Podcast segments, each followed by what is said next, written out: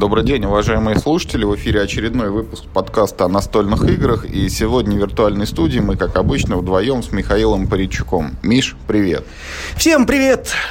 Вот надо предупредить, что записываемся мы на свежем воздухе, поэтому если вдруг вы будете слышать, как дует ветер, не пугайтесь. Он в микрофон может немножко задувать. Ну и э, к теме сегодняшнего выпуска, а темы у нас как таковой опять нет. Вот мы не будем говорить там о каких-то свежих новостях. Мы э, пробежались по тем вопросам, которые нам накидывали в комментариях и решили поговорить вот о том, что, так сказать, интересует наших читателей. Вот э, зацепились за два вопроса, которые прозвучали. Значит, вопрос номер один. Там кто-то из читателей спрашивает, как, мол, сделать так, чтобы вот э, было с кем играть в настольные игры. Расскажите, где вы берете компанию, какие вы там используете или не используете сервисы для поиска товарищей по хобби. И кто-то еще там задал вопрос, а как вам в принципе удается так много играть? Вот у меня, мол, не получается. Ну вот я не знаю, Миш, вот вопрос в лоб, как тебе удается так много играть? Да, на самом деле очень простой ответ никак не удается, и мы играем, в общем, довольно мало. А, даст, э, дай бог, если мы можем два раза в неделю собраться, сыграть там какую-нибудь одну там, или, может быть, две партии. А так, ну, если, если посмотреть мои записи игр на Board Game Geek, то я в среднем играю один Э, вечер в неделю. Ну и там уж сколько, ну, сколько партий уместится обычно. Это какая-то одна партия либо в, в большую игру, или там, ну, две-три партии во что-то более короткое, типа там той же инновации или трейнс, в которую можно быстренько достаточно скататься.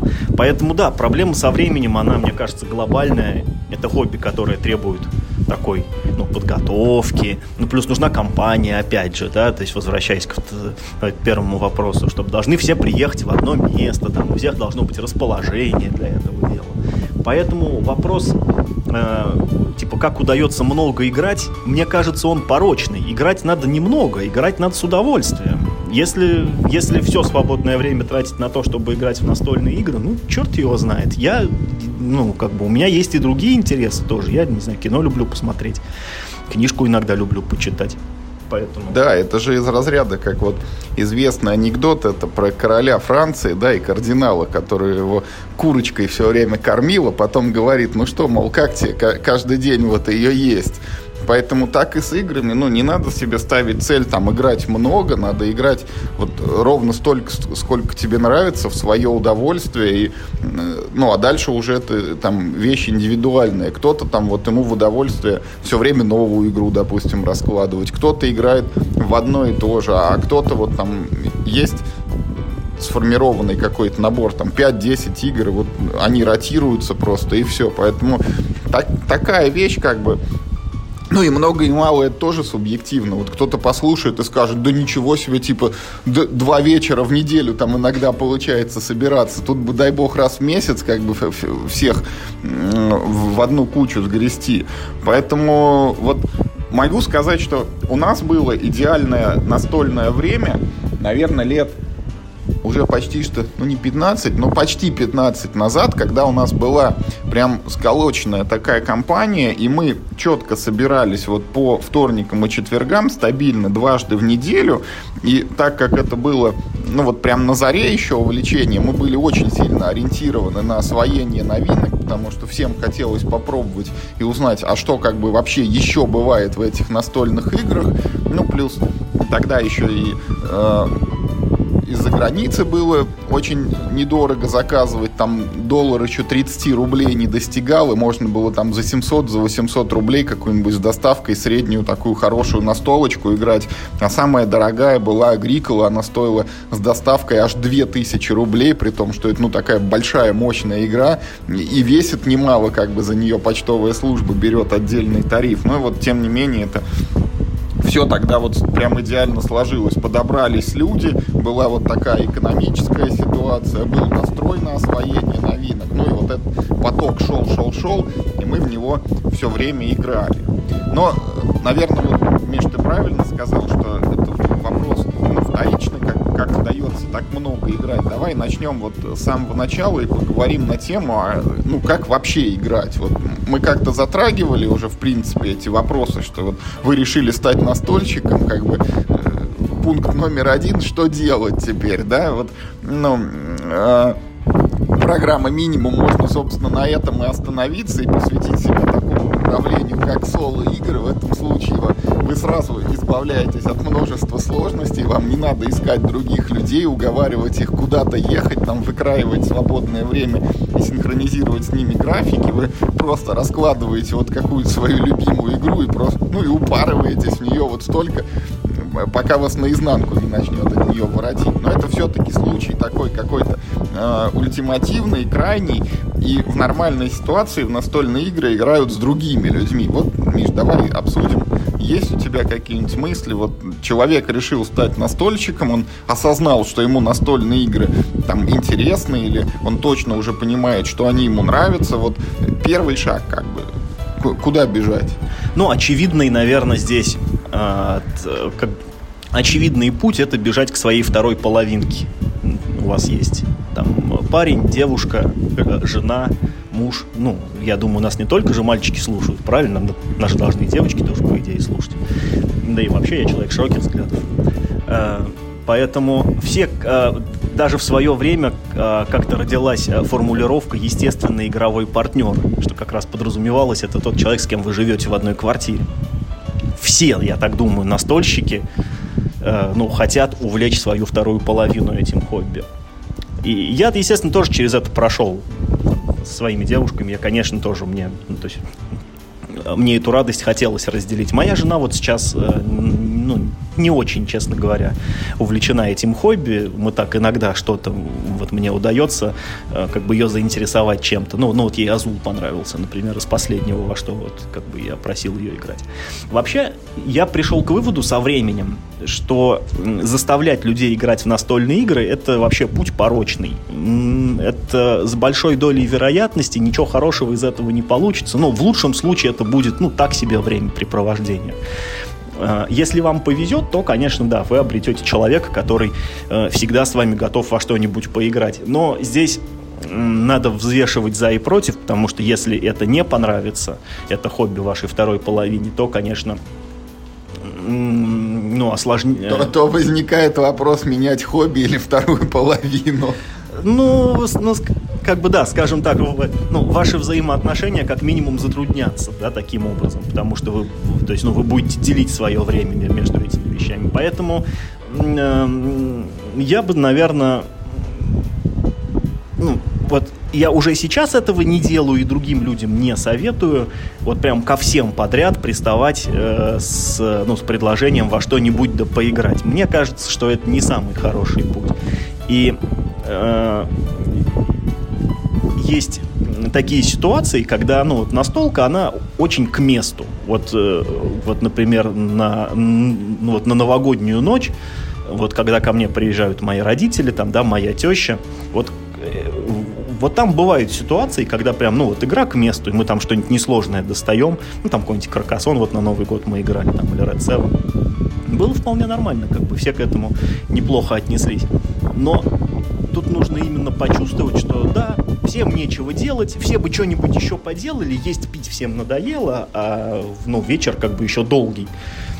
Вот смотри, то, о чем ты говоришь, это в принципе такой понятный, может быть, даже в чем-то традиционный семейный формат, который, наверное, существует ну, практически в каждой семье. Вот люди играли там условно в дурака или в лото, да, когда вот собрались родственники, там посидели за столом, покушали, потом вот там что-то рассказали все друг другу, каждый уже кто что хотел, вот какими-то новостями поделились, а потом еще остается время и возможность, ну вот дальше вот так вместе время проводить и а давайте там дурачка разложим, да, или а давайте в лоту вот то, о чем ты говоришь, это вот продолжение вот этого вот формата, только на столе оказывается, ну, каркасон там или э, что-нибудь еще вот на пол шажка там сложнее вот традиционного карточного дурака.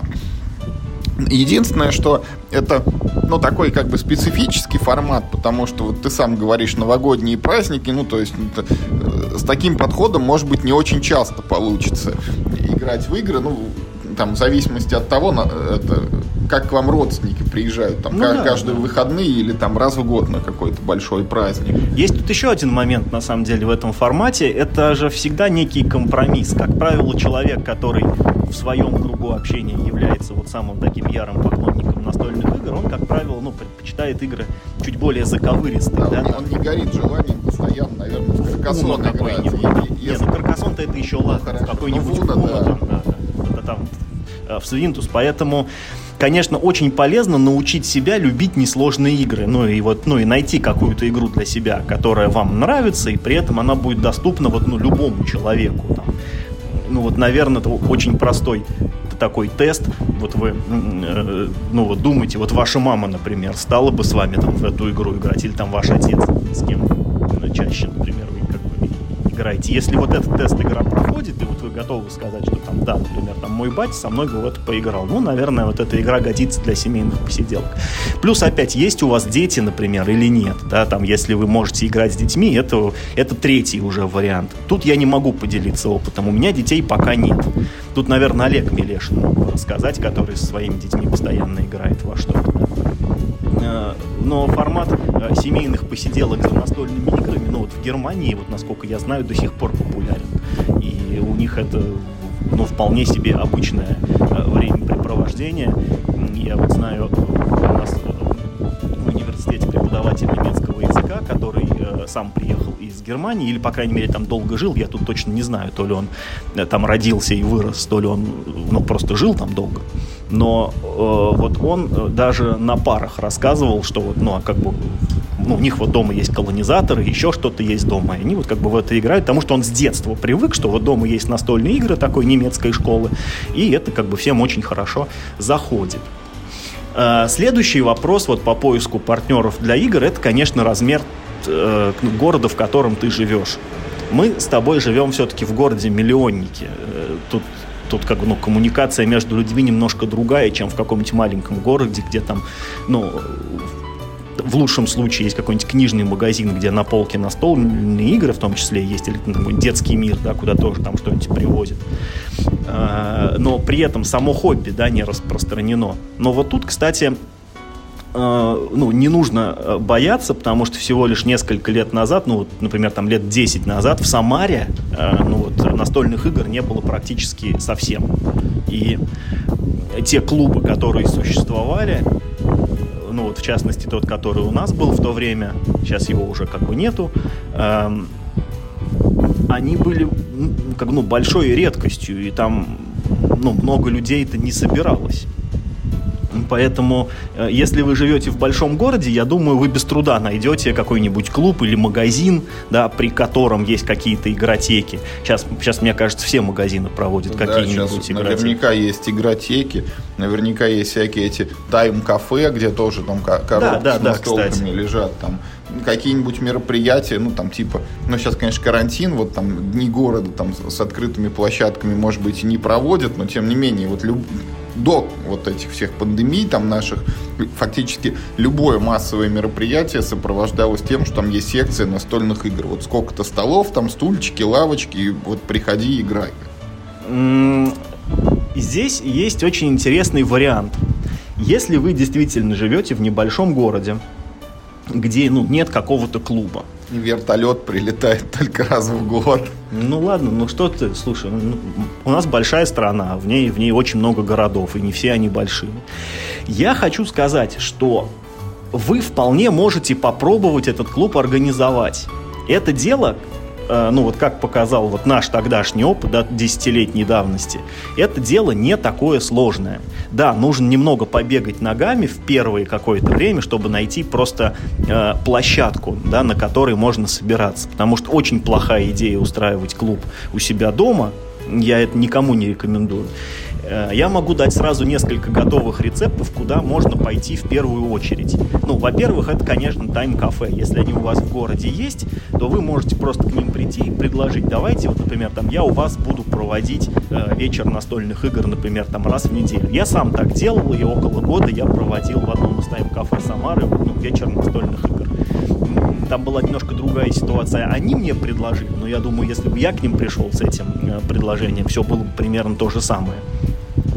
Э, второй вариант, вот, в котором ну, вот наш клуб «Треугольный еж» долго существовал, директор тогда обратился в, в Министерство молодежной политики потому что э, ну, вот эта муниципальная структура есть в каждом абсолютно городе. Да, там может один человек работает, но она, тем не менее, она там будет. И у этой службы помещения для организации кружков, хобби и прочего-прочего. У них, как правило, э, ну, эти помещения, ну, они бывают иногда свободны, там, по какому-то, например, расписанию, да, и, ну, с большой вероятностью вам там тоже могут ответить, что вот, типа, да, у нас вот есть какое-то вот такое помещение, там, в каком-нибудь местном клубе, там, и, там, или еще где-нибудь, где вы можете собираться, потому что там, как правило, собирают всякие там шахматисты, шашисты и, и, прочие такие более традиционные, э, так сказать, настольные игры, э, и там же можно проводить и ваши собрания.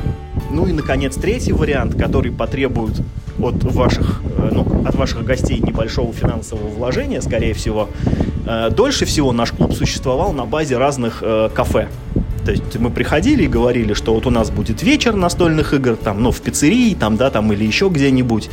то есть мы таким образом обеспечим вам приток людей. Они, скорее всего, вам скажут, что либо будет какая-то плата за вход, да, в, в кассу, в кассу этого, ну, этого заведения, ну, либо какой-нибудь там, ну, какой-нибудь там средний чек назовут, на который нужно всем будет заказать какую-то еду, чтобы, ну, заведение тоже было в плюсе. Этого варианта тоже не надо бояться, да, там вам, может быть, в пяти местах откажут, да, а в шестом месте вам скажут ок.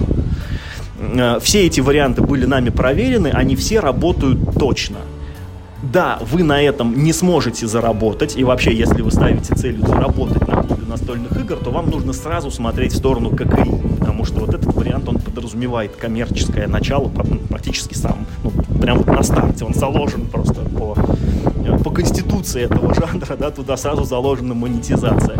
Если вы хотите заработать на играх, ну, на каких-то классических, я думаю, что это вам сходу, наверное, не удастся мы знаем, э, ну вот, по крайней мере, из, э, ну, вот, из таких, из раскрученных таких проектов, можно сказать, один-два э, вот таких заведения, которые именно зарабатывают на том, что они устраивают игротеки, и они оба в Москве. А Москва это, ну, Москва это Москва, да, это отдельная страна. Там, наверное, это можно сделать.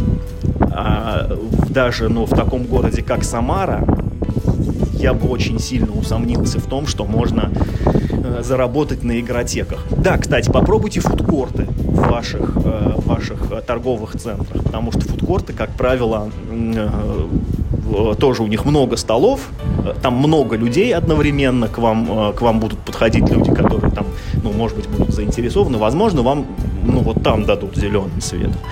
Как, ну, главная мысль в том, что если в вашем городе нет клуба попробуйте его сделать. У вас это вполне может получиться. Это дело не такое нереальное, как может показаться на первый взгляд. Даже большая база настольных игр, она, в общем-то, не нужна. У нас в Самаре вот был клуб, я не знаю, они сейчас собираются или нет, назывался э, типа «Столик Питера Паркера» они вот просто у них была группа ВКонтакте, и они вот говорили, что вот мы сегодня собираемся в таком-то э, торговом центре на фудкорте во столько-то, и играем, например, там вот в это, вот в это и вот в это. Если хотите, типа, там, да, то, э, то приходите. Или, например, там, э, ну, устраивали голосование, типа, во что поиграть в следующий раз.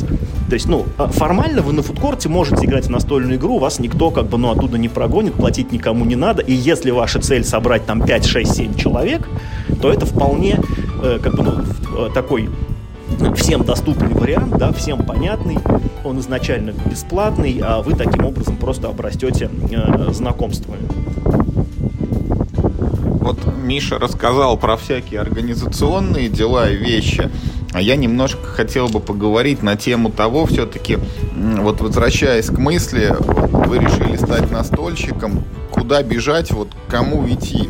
Вот э, пункт номер один про естественного игрового партнера мы прошли. Номер два про ваших там родственников, маму, папу, бабушку, дедушку, возможно, детей мы тоже проговорили. Вот остался еще аспект с друзьями, который я чуть более подробно хотел бы затронуть. А вот э, эту мысль уже мы проговаривали, но суть в том, что если там, вам понравились настольные игры в целом, или вы там заинтересовались какой-то одной конкретной игрой, скорее всего, вам захочется поделиться этой радостью со своими друзьями, с которыми вы так или иначе там собираетесь, так или иначе проводите свободное время, и так или иначе раньше что-то вместе уже делали, там кино смотрели, там ходили на шашлыки или там горячительные напитки вместе употребляли. А теперь вот наступает такой момент, когда вы приходите и говорите, ребята, у меня вот тут есть, показываете эту картонную коробку, и все смотрят с недоумением и спрашивают, что это такое? И вот это тот самый момент, как момент истины, когда у вас есть возможность человека заинтересовать или наоборот, э, если что-то пойдет не так, провалиться и, как Мишка говорит, э, ну, вы можете как бы навсегда потерять потенциального настольщика, если сразу что-то пошло не так. Вот э, здесь я выскажу такую мысль, она, наверное, будет ну, как-то, может быть, не своевременно или даже сложна, но суть в том, что вот э, глубоко убежден, практически для каждого человека можно подобрать игру, которая ему понравится. Для каждой компании, для каждой группы людей. Другое дело, что вот в ситуации, когда вы фактически начинающий игрок и пытаетесь заинтересовать друзей, вот в этой ситуации, конечно, сложно сходу нащупать вот та- такой беспроигрышный вариант, а что именно им показывать. Потому что, ну, есть там какие-то типовые там стартовые рекомендации, типа поиграйте в колонизаторов, или поиграйте в Каркасон, или поиграйте там в Ticket to Ride, ну вот какие-то такие самые типа семейные, общедоступные вещи, которые с высокой долей вероятности э, гарантированно заходят всем. Но вот в последующем, и это скорее уже к ответу на вопрос, а как вам удается так часто играть, вот в последующем вы будете осознавать, что вот у вас есть там Петя, например, в компании. Вот Петя любит играть там в какие-нибудь простые карточные игры. Есть там Вася, который любит глобальные стратегии. А есть Маша, ей вот желательно бы что-нибудь мирное, чтобы там друг друга не бить, не обижать и, не дай бог, не отбирать, не воровать какие-нибудь ресурсы. И вот через какое-то время, уже не на самом начальном этапе, а там отыграв N партий и познакомив людей с различными видами настольных игр, вы вот к этому придете и будете понимать, что для каждого вашего товарища, для каждой вашей группы, для каждой компании есть вот такие нишевые игры, которые вот таким составом они заходят хорошо. Другим составом игра уже может быть немножко не зайти. И вы будете понимать, что вот когда мы собираемся вот с этими людьми, мы достаем там глобальную стратегию «Сумерки Империи» или «Эклипс» какой-нибудь. Когда вы собираетесь вот с этими людьми, вы, может быть, будете играть в Свинтус. Когда вы собираетесь вот с этими людьми, есть возможность на стол выложить какую-нибудь новую игру со словами «А давайте вот освоим, у меня тут новинка». А с другой какой-то компанией вы, может быть, вообще будете играть вот только в одно и то же, каждый раз вот прям раскладывать одну и ту же игру, и при этом все будут оставаться довольными, потому что ребята играют в это, они там совершенствуются с каждой партией, все лучше и лучше знают, играют все лучше, там возникают какие-то новые интересные ситуации и так далее и тому подобное. У нас такая была волна в Самаре, было очень много клубов э, Манчкина. Прям, я помню, года два можно было на карте Самары, даже в каком-то в Дубльгисе, э, найти 5-6 одновременно вот мест, э, где играют только в Манчкина. Это вообще такая игра вот была э, хитовая по разным заведениям, прям просто, да, устраивали вечер Манчкина. В каждом городе, мне кажется, есть клубы мафии.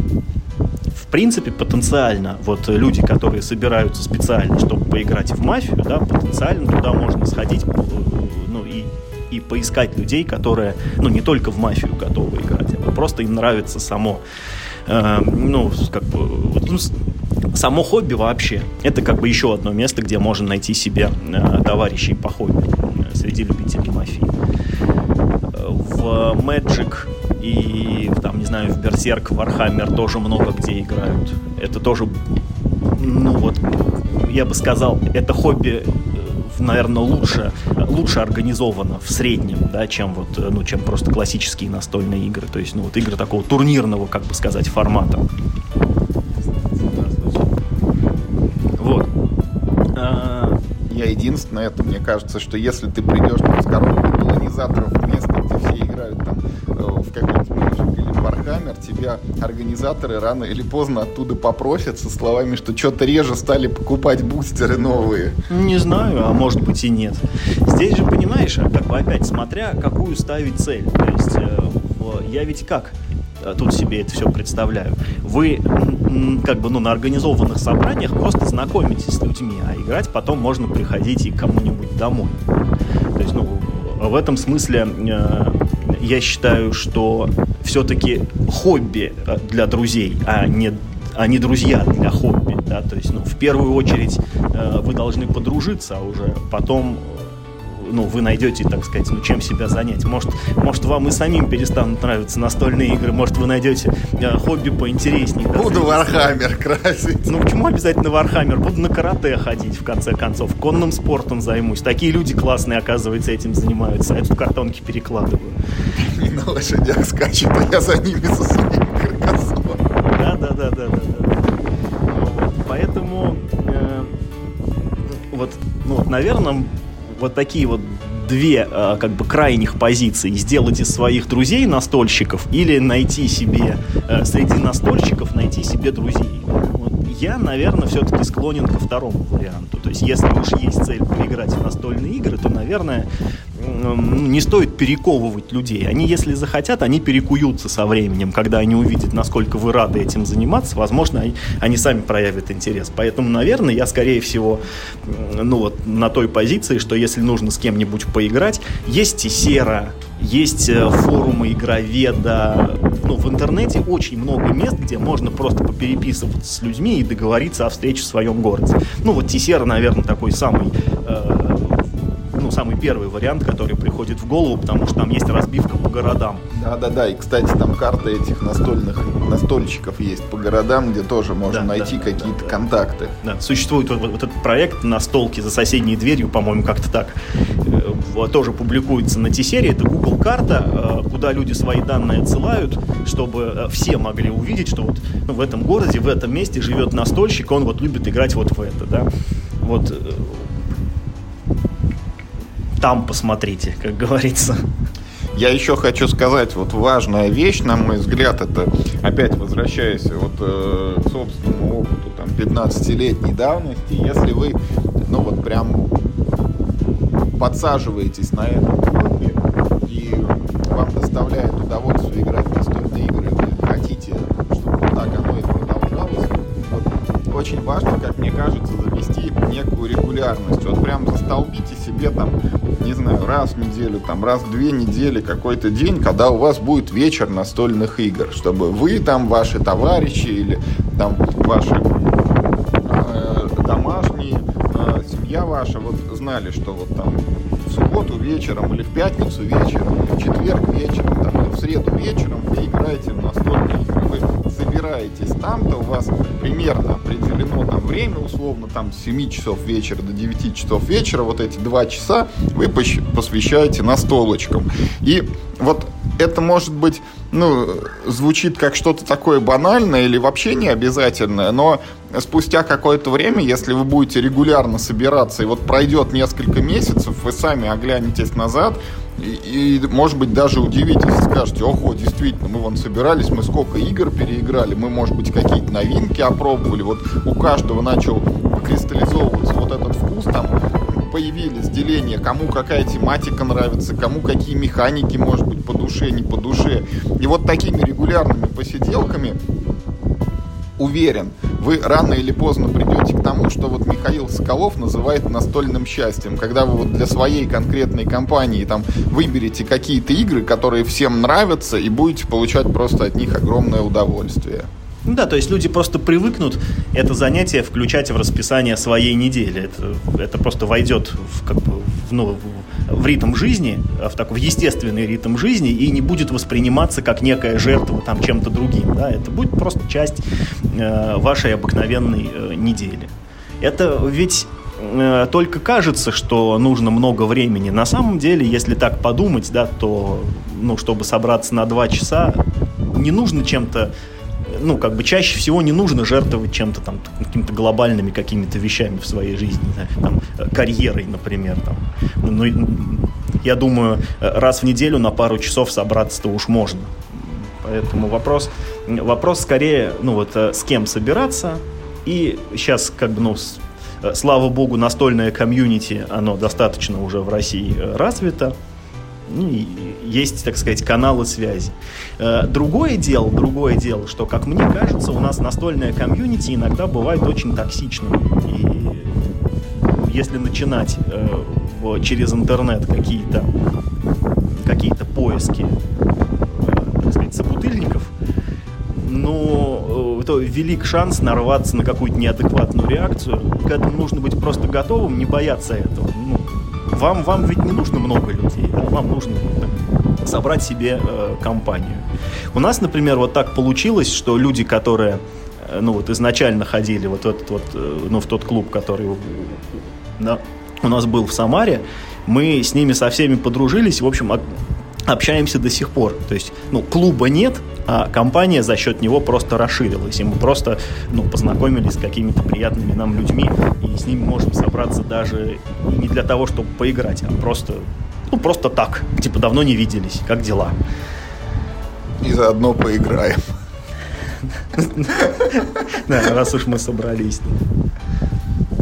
Ну, вот, наверное, какие-то такие базовые вещи вот насчет того, что делать, если вы стали настоящим или хотите узнать, где искать сокоробочников этих так называемых, с кем можно играть и как это вот лучше организовать, мы вот эти вещи там в меру своего опыта проговорили. Поэтому вот предлагаю перейти ко второй части нашего морализонского балета и немножко поговорить о том, во что мы на прошедшей неделе смогли поиграть.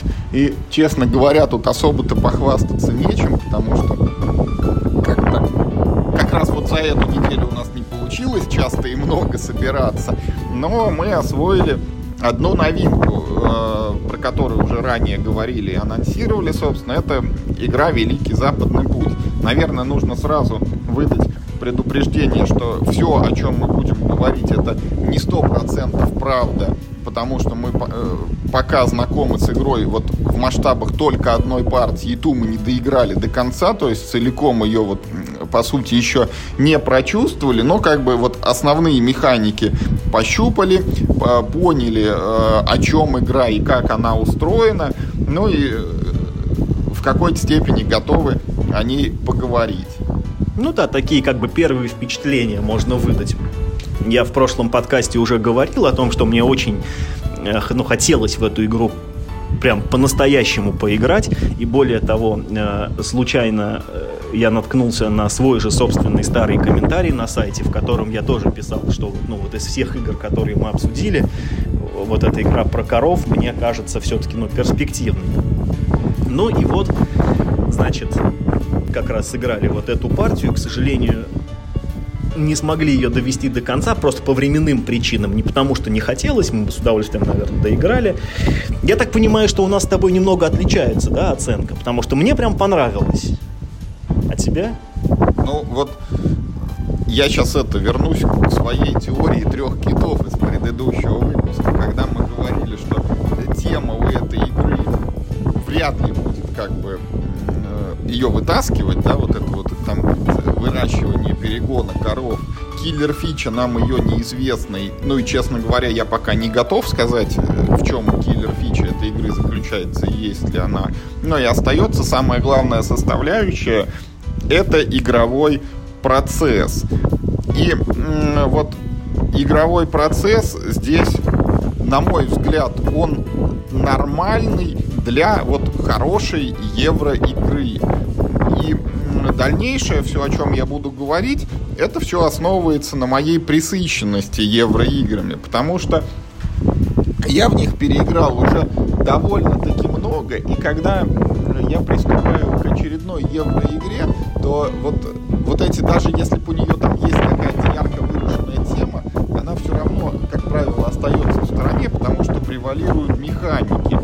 И как-то так получается, что в основной своей массе эти все механики кажутся мне вот весьма абстрактными, мало связанными с реальной жизнью, и э, по сути игра скатывается к головоломке на оптимизацию, когда у тебя там есть энное количество действий, и ты должен сделать что-то таким образом, чтобы получить там максимум ресурсов, максимум очков, максимум чего-нибудь еще. И вот э, с этой точки зрения Великий Западный путь для меня это очередная головоломка на оптимизацию. Я уже очень много этих головоломок прошел. Как мне кажется, я неплохо научился в них ориентироваться, ну и находить там какие-то более-менее удобоваримые решения. И поэтому просто, ну вот, еще одна там, пусть она немножечко там по-другому, вот устроена, пусть э, она представляет собой там новую, там, невиданную ранее комбинацию механик, каждая из которых мне, тем не менее, знакома. Но для меня это вот еще одна головоломка на оптимизацию, которая не вызывает воодушевления ровно вот из-за того, что я их много уже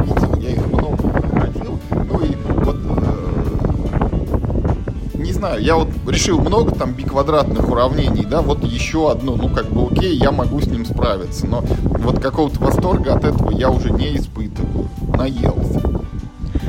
Ну не знаю, не знаю. Здесь э, э, я тебе честно, давай сразу скажу, что вот эта твоя теория этих трех китов, она какая-то стрёмная, мне не нравится, я, я не буду в рамках этой теории как бы об этой игре рассуждать. Я начну по классике с компонентов. Компоненты в игре приятные. Ну, как бы и на этом все. Нормально все сделано, все там хорошего качества. У меня русская локализация от звезды. Все замечательно, все сделано хорошо. Вырубка жетон, ноль вопросов. Эм, э, мне вот как раз очень понравился игровой процесс. Здесь нет каких-то таких вот новых революционных механик, которых мы нигде не видели. Есть декбилдинг, да, которого мы, в принципе, много где видели в евроиграх. Есть э, путешествие по локациям, когда вот твой, э, твоя фишечка не просто может встать на любое действие на доске, как на worker placement, она проходит некий такой вот путь, э, и каждое следующее выполненное действие должно быть дальше по пути, чем предыдущее. Э, такого мы тоже видели немало есть э, планшет, с которого ты снимаешь диски, и таким образом ты его улучшаешь. Такое тоже есть. Вот это, в принципе, вот... Э, а, ну и можно строить новые, э, новые локации, это мы тоже видели.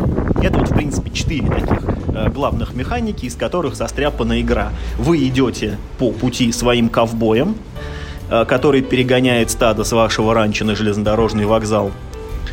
Э, и ваша цель, э, ну, во-первых, не слишком долго засидеться, да, там, ну, э, не слишком долго вот этот вот путь преодолевать, но при этом, чтобы вам хватило времени собрать на руке хорошую комбинацию карт. И это вот как раз элемент декбилдинга, когда вы прокручиваете колоду, да, приобретаете в нее новые карты и стремитесь, чтобы эти карты как можно быстрее вот вам в руку попали, потому что начинаете вы с полным мусором, естественно, как в любом декбилдинге. Надо как можно быстрее прикупить что-нибудь поинтересней. А, ну и там иногда вот вы э, ну, строите здание, улучшаете планшет. Это, честно говоря, уже такие, ну, вторичные механики. Вот главное, это вот ты идешь и улучшаешь свою руку карт. Так вот, что в этой игре мне очень понравилось? Вот все эти механики, знаете, вот как будто с хорошим, э, с хорошим набором приправ приготовлены. Они вот какие-то, ну вот свеженькие и приятные. Вот тот же самый декбилдинг, который в игре есть. С одной стороны, это, ну, такой совершенно классический э, декбилдинг, э, декбилдингович. Ты покупаешь новые карты, они поступают в сброс, проматываешь колоду, да, приобретаешь там эти карты в руку. Ничего такого. Но вот э, сама вот сама цель этого декбилдинга, она сильно отличается от всех остальных игр, которых я видел, потому что цель не играть карты каждый ход со своей руки, а просто собрать хорошую комбинацию карт на руке. Вы не обязаны ее скидывать каждый ход, э, более того, это и не нужно, вы скидываете только какие-то, ну вот, ну, мешающие вам карты. Эти карты вы скидываете не без пользы, как правило, вы ими платите за какие-то действия. И вот таким образом вот вы постепенно, постепенно, постепенно свою руку улучшаете, и к концу пути у вас получается такой флеш-рояль. Да? Фактически вы должны собрать э, флеш-рояль, то есть э, все карты должны быть э, у вас разные э, на руке. Тогда круто. Э, значит, если вы э, вот, ну вот, если вы, например, там идете по пути, поэтому тоже, казалось бы, такая, ну, базовая механика, такая линейка действий, да, в которой, ну, нельзя двигаться назад, а можно двигаться только вперед. Но вы можете, э, во-первых, по этому пути двигаться э, нелинейно, то есть есть развилки, и вы можете выбирать, по какой, э, по какой дороге в каждый момент времени вам идти. И более того, вы на этом пути создаете новые локации. Эти локации бесполезны абсолютно для ваших противников, но зато они их замедляют. А вам они полезны, и вы стремитесь уже выбирать какие-то, ну, вот там определенные траектории движения. Но противники тоже не лыком шиты на эти траектории движения, они постараются поставить такие здания, проходя сквозь которые вы должны будете им платить деньги. Тоже вот как бы вроде вот все как обычно, но вот немножко не как всегда. Ну и, наверное, самый такой э, ну, самый классический элемент это вот, собственно, улучшение вашего планшета, который, ну, в общем-то, э, как везде. Вот то, как устроена эта игра, эм, вот это, ну, сама ее конструкция приводит к тому, что у вас всегда есть какой-то э, ну, такой довольно интересный выбор.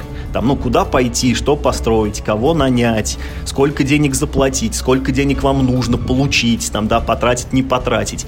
Но вы никогда не думаете обо всем сразу. Вот вы решаете какую-то вот такую каждый раз маленькую э, локальную проблему. У вас вот выбор там есть из трех-четырех вариантов, но вот э, как бы каждый, э, каждый ход в игре у вас этот выбор будет разный. Но всегда там ну, вот из какого-то такого небольшого ограниченного количества вариантов. Поэтому, как ни странно, эта игра не такая уж и сложная. Вот э, когда я ее раскладывал и читал правила, я думал, что это просто монстр какой-то там, потому что в ней столько компонентов, это поле, у каждого игрока огромный, ну вот набор личных каких-то штук там и планшет, у каждого игрока собственный набор зданий есть, у каждого рука, сва... Э, в смысле, у каждого игрока своя э, колода с картами. Я думал, что все это будет очень как-то сложно и фиг с кем я в эту игру поиграю. Нет, она, она очень даже не сложная, в нее можно научить играть, в принципе, ну, ну, не сильно погруженных в хобби людей. Она, наверное, ну, это, конечно, не колонизаторы, но... но базовое действие очень простое в игре. Берешь человечка и можешь походить на один, два, три. И потом что-то происходит туда, где он встал. Там. Другой вопрос, что новичок, он, может быть, там не всегда выберет самое эффективное из этих трех действий, там не так его применит, но играть, посадить можно любого. Да, да, да. И вторая часть удовольствия вот в этой игре, которая мне вот очень прям э, пришлась по душе, тот факт, что в эту игру можно играть э, просто, э, ну вот для фана. Э, в нее не обязательно прям вот так уж сильно соревноваться. Она очень соревновательная по своей сути. Там ну, мастерство игрока, оно чувствуется. Но в ней просто приятный игровой процесс. Ты так как бы сказать, неспешно бредешь, такой вот думаешь, а куда мне поехать, там налево или направо, а вот построить, не построить, купить, не купить там эту буренку. И вот ты как-то, ну вот, ты, ты не обламываешься, когда твои действия, ну вот, ну, не приносят э, какого-то результата, который ты хотел. Например, ты накупил там себе дорогих коров, а они не пришли к тебе в руку, когда вот надо было их сдавать. Такой, ну что, ну это была типа неудачная поездка, в следующий раз я типа сделаю лучше. Здесь же игра построена по такому принципу, как бы сказать, ну таких подходов итераций, ты вот этот вот э, маршрут со своего ранчо до поезда, ну, да, делаешь... За всю, за всю игру вы там пройдете, условно, там 5 или, может быть, 10 кругов по маршруту, но на каждом круге там будет что-то новое, потому что там здания или новые построятся, там препятствие какое-нибудь возникнет, коровы у вас ну да, да, да, то есть это вот как раз та самая длинная арка, то есть она делится на, как бы, ну, на эпизоды, но каждый следующий эпизод, он уже будет как бы, ну, более сложный и более развитый. И вот этот игровой процесс мне очень нравится. Он очень конструктивный. В, а, в этой игре э, вся, всякая конкуренция не отнимает практически ничего у других игроков. Да, иногда там, э, ну, они должны вам заплатить за проезд через собственные владения. Но это, честно говоря, не такие большие деньги, наверное, в этой игре. И ну, как-то тоже это не обламывает. Вот вы именно что занимаетесь таким созидательным трудом. И, э, как бы сказать, ну, вот пожинать плоды этого труда очень приятно. Вот как в Агриколе ты вот вырастил себе вот эту, не знаю, репку, и потом вот ты в конце года ее собрал и такой, да, я крутой, я вырастил репу. Ну, вот так и тут ты приехал на станцию, сдал вот этих своих коров и такой, да, я хороший ковбой. Вот. И, в общем, и поехал домой обратно пропивать, значит, заработанное. Поэтому э, вот на самом деле в этой игре очень даже чувствуется тема. Она совершенно ну, не сухая. Это не абстрактное евро. Вот да, хотя механики там есть, которые ну, несколько ну, такие абстрактноватые, я бы так сказал. Но в целом, вот весь игровой процесс в целом, он на самом деле очень даже ну, какой-то жизненный и не чувствуется каким-то конем в вакууме, там какой-то какой там сферической коровой в вакууме, он не ощущается. Вы занимаетесь тем, чем заявлено в игре. Там, да, наверное, эта игра могла быть не только там, ну, скажем, э, про продажу коров, но и, например, про продажу чего-нибудь другого. Там, я даже не знаю, чего это, например, там вы могли там плыть на корабле из порта в порт и тоже совершать сделки, а в конце продавать вот, э, ну, как бы, ну, вот то, чего там накупили. Вот об этом я как раз хотел сказать. Вот Миша тут провел сравнение с Агриколой. Вот мне Агрикола нравится сильно больше, хотя тут может быть тоже субъективная вещь, просто потому что я ее одной из первых видел. Первое впечатление хорошее тогда сформировалось, таким и осталось. Но вот что, как мне кажется, более важно, для меня Великий Западный путь все-таки кажется более абстрактной игрой, э, чем та же Агрикола. Потому что, да, мы бежим вот по этому пути своим человечком, двигая его шаг за шагом, но вот э, коровы приделаны с моей точки зрения сбоку. Это вот эта некая колода карт, которая декбилдинг, но не совсем традиционный декбилдинг, потому что карты эти разыгрывать не надо. Свойств у них никаких нет. Там у коровы есть только масть и стоимость в очках. Э, розыгрыш этих коров не дает вам никакого эффекта, кроме как, что вы их донесли до конца маршрута и получили за них денежку, ну, либо там где-то скинули их в, в подходящем месте ранее тоже, чтобы получить денежку. Здания, которые вы строите, это новые локации, которые позволяют манипулировать тоже вот коровами на руке или там получать дополнительные деньги или двигать ваш паровоз. А паровоз это там, на мой взгляд, еще одна абстракция, которая пределна, что вы мало того, что стадо гоните, у вас есть еще там собственный паровоз, который тоже куда-то едет, и вы можете улучшать станции, и даже начальников там депо каких-то назначать. И вот я высказывал такую мысль после партии, что я с большей как бы готовностью могу относиться к играм типа терромистики, которая тебе сразу говорит, вот мы существуем в вымышленной вселенной, где там какие-то русалки копают землю с помощью лопат, и они могут преобразовывать овраг в пустыню, а вот гномы могут гору в равнину. И вот когда тебя сразу ставят в рамки вот таких вот заданных каких-то вымышленных условностей, я с этим сразу там как бы кивнул, окей, я с этим смирился и более как бы ровно отношусь ко всяким придуманным абстрактным механикам. Когда мне говорят, ты ковбой, ты бежишь с коровами там, к паровозу, и далее это обставляется всякими там механиками, которые, на мой взгляд, весьма абстрактны, вот это вызывает отторжение, потому что как русалки копают землю, я в реальной жизни не знаю и готов согласиться с тем вариантом, который мне выставляет автор, а как вот коровы попадают на железную дорогу, я примерно могу себе представить. И тут у меня там возникает эта дисгармония в каком-то месте, когда, мне кажется, игра не отвечает э, параллелями там с реальностью. Это, опять же, вот подчеркну, не означает, что там не нужно играть Великий Западный Путь и что он плохой. Как евроигра, она действительно хорошая. И вот, несмотря на то, что всего одну партию сыграли, могу предположить, что там есть всякие разные стратегии. Наверняка можно играть там на коровах, прокачивая свою колоду. Наверняка можно играть на домиках, там не трогая коров, но как-то вот выстраивая цепочки там максимально эффективных зданий. Ну и, вероятно, как минимум третья стратегия, можно играть вот на паровозе, там э, выстраивая эти депо и улучшая свой планшет. И может быть есть четвертая стратегия, там еще можно всяких типа рабочих покупать, чтобы ты что-то делал там более эффективно. Вот может быть на рабочих на этих что-то еще. То есть она как бы э, глубокая, вариабельная, при этом э, очень доступное вот это базовое действие, походить на 1, 2, 3 клеточки. Но вот лично мне просто она не понравилась. Еще раз повторяю, наелся такими играми. Вот э, ты начал говорить про паровоз, и это как раз то, что я тоже хотел бы обсудить. Вот механика собственным паровозом это, наверное, единственная часть игры, которая мне не очень вкатывает. Я не очень понимаю, зачем она нужна.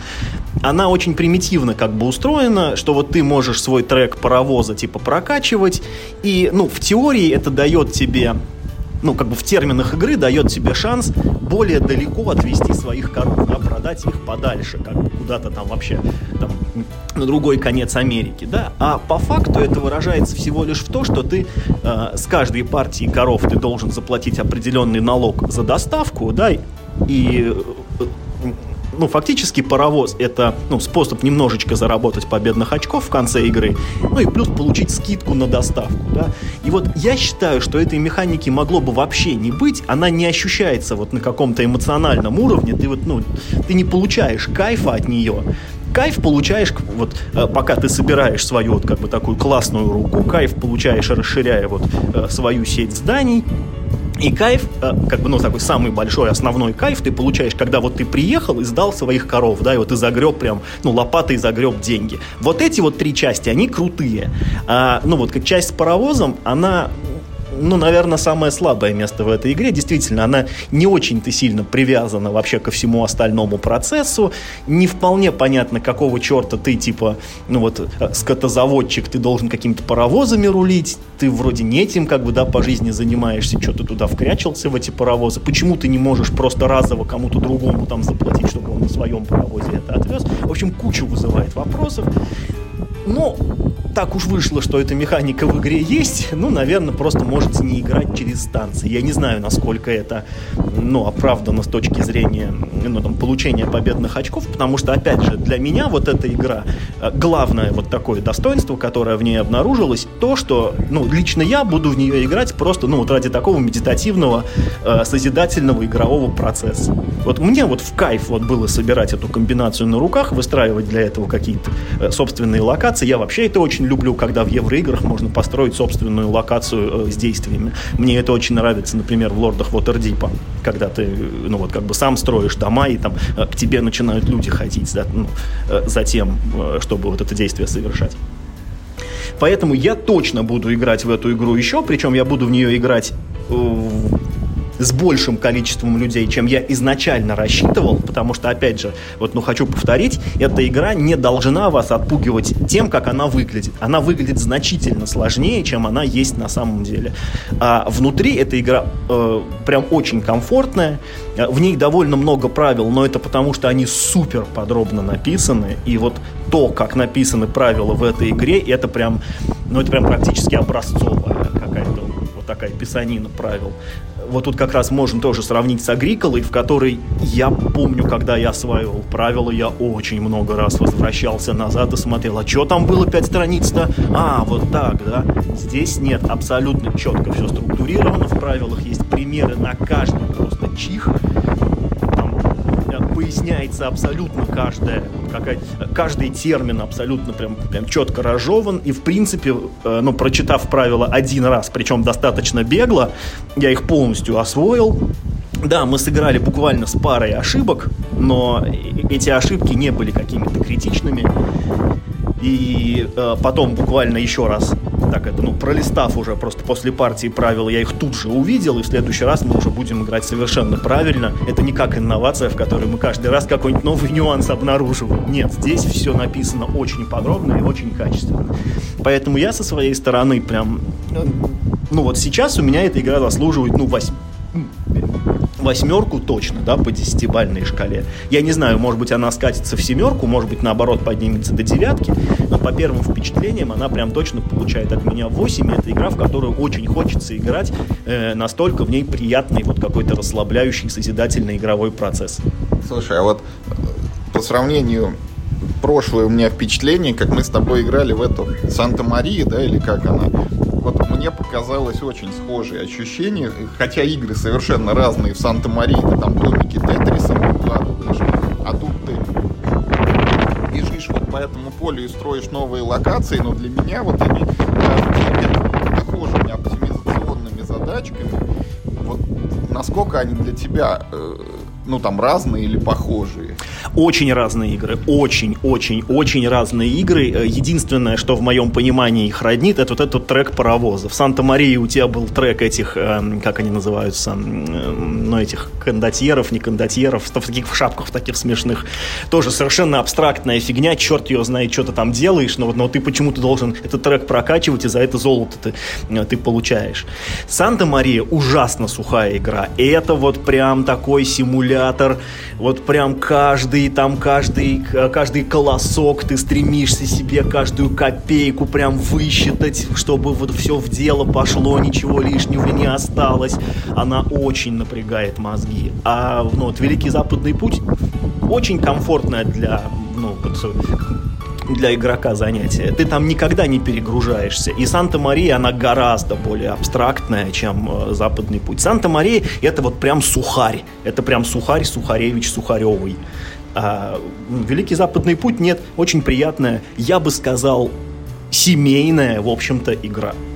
А вот интересно же, есть к этому западному пути какое-то дополнение, которое как-то там сильно преображает игру, там чуть ли не новое поле, что вот я, может быть, это путаюсь, но что-то такое впечатление, что там берется только небольшое количество компонентов, и дальше ты играешь, ну, вот в доп, там, как, как в другую игру вообще. Не интересовался этим дополнением совсем, а, вот, а теперь а, ну, вот, сыграв как минимум одну партию, я вижу, что я им еще долго не заинтересуюсь, потому что э, в механику э, вот, Великого Западного пути заложена рандомизация, потому что у вас каждую партию будет разное расположение зданий на поле. Это первое.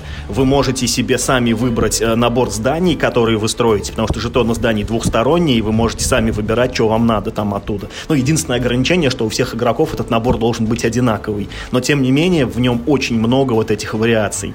За счет этих вот двух факторов, да, то есть то, как разлягутся у вас здания на поле, и то, какие здания вы сможете построить, игра будет очень по-разному чувствоваться. Я в этом прям уверен уверен, и в ней как, ну, игрового процесса очень много. Это вот, как знаешь, э, как в Ticket to Ride, э, ну, где вот нет никаких таких вот каких-то механизмов для того, чтобы как-то там все было по-разному. Ну, там есть билеты только, вот, наверное, что есть, да, ну, вернее, вот эти контракты. А, а так и здесь. Я думаю, что базовой игры мне хватит очень и очень надолго. Как, кстати, и Санта-Марии, потому что я в Санта-Марию с дополнениями не играл пока еще ни разу. У меня же тоже издание от Лавки Games, в котором аж два дополнения сразу, одно из которых модульное.